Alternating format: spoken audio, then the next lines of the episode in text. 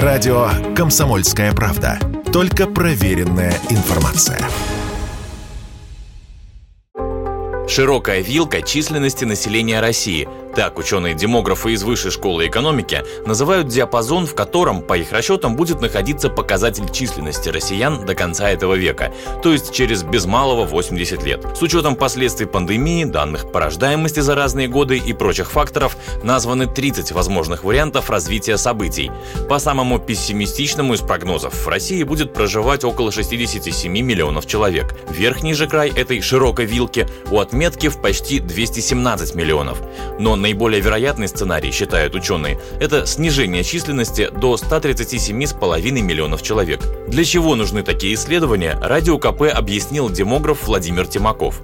Ну, конечно, рассматриваются все сценарии, чтобы видеть все возможные направления и как на них реагировать, потому что это же не просто разработка сценария. Это, по сути дела, рекомендации для выработки демографической политики, для действий людей, кто занят в экономике, кому нужны трудовые ресурсы, для социальной политики. Конечно, из них э, надо придерживаться среднего, потому что это наиболее реалистичный, его вероятность самая высокая.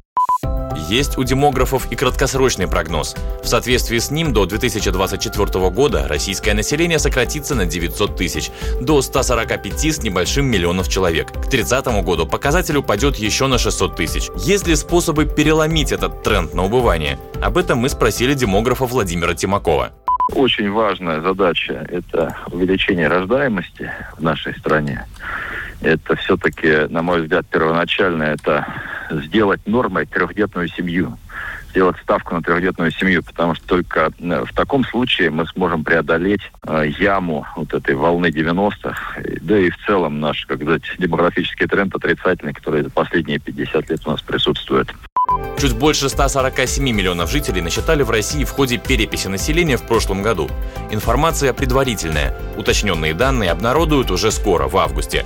Предыдущую перепись проводили в 2010 году, и за минувшие 11 лет россиян стало больше на 2 миллиона.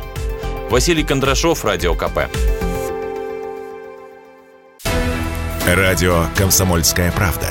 Никаких фейков, только правда.